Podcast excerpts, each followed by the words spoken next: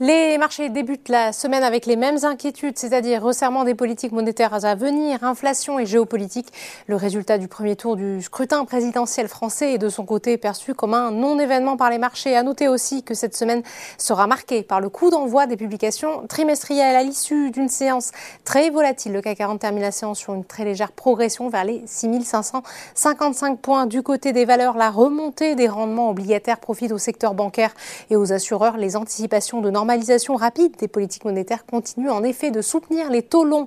BNP Paribas avance de 1,8%, AXA de 2,8%. La plus forte progression du jour est pour Société Générale qui prend presque 5%. Le groupe a par ailleurs annoncé son retrait de Russie avec la cession de sa participation dans Rosebank et ses filiales d'assurance. A contrario, cette tension sur les taux et l'inflation galopante pénalisent les valeurs de croissance à l'instar de la tech qui dans le sillage du Nasdaq vendredi recule fortement. Dassault Systèmes perd par exemple 3,30 37%. Le luxe, c'est également en manque de souffle.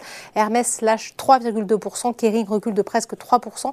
LVMH, moins 1,87%. Le groupe publie demain soir ses résultats du premier trimestre. Sur le SBF 120, la défense est toujours estampillée valeur refuge avec Dassault Aviation qui continue de progresser. Le titre a pris plus de 60% depuis le début de l'année. A contrario, le groupe minier Eramet est pénalisé sur cette séance par des prises de bénéfices. Enfin, on termine comme chaque jour par les marchés américains où New York a débuté la semaine en baisse, plombé par les valeurs de la tech.